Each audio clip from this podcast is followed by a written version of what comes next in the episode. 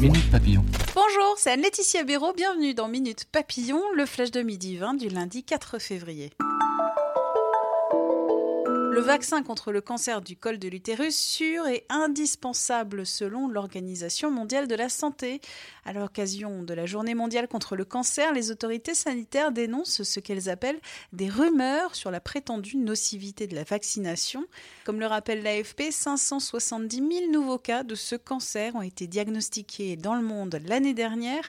310 000 femmes en meurent chaque année, essentiellement dans les pays à bas et moyens revenus. Quel secteur embauche le plus s'interroge le Parisien. En haut du podium, 44 000 postes figurent les magasiniers et préparateurs de commandes. Puis en deuxième, 35 000 postes des mécaniciens automobiles. Arrivent en troisième position les chauffeurs-livreurs avec 32 000 postes.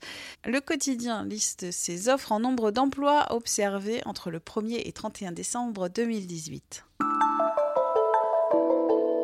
Facebook a 15 ans. Le réseau social compte 2,3 milliards d'usagers mensuels actifs. Il a fait la fortune de son cofondateur Mark Zuckerberg. Le trentenaire représente la cinquième fortune du monde. Patrimoine estimé, plus de 65 milliards de dollars, révèle France Culture. Et en 15 ans, ce sont aussi nombre de scandales concernant les données de ses utilisateurs ou sa capacité à désinformer.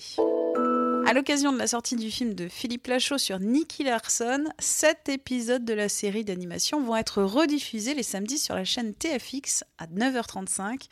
Début le 9 février, rapporte Le Figaro. L'anime du détective coureur de jupons était diffusé au début des années 90 dans le Club Dorothée. Minute Papillon, rendez-vous ce soir 18h20 pour de nouvelles infos.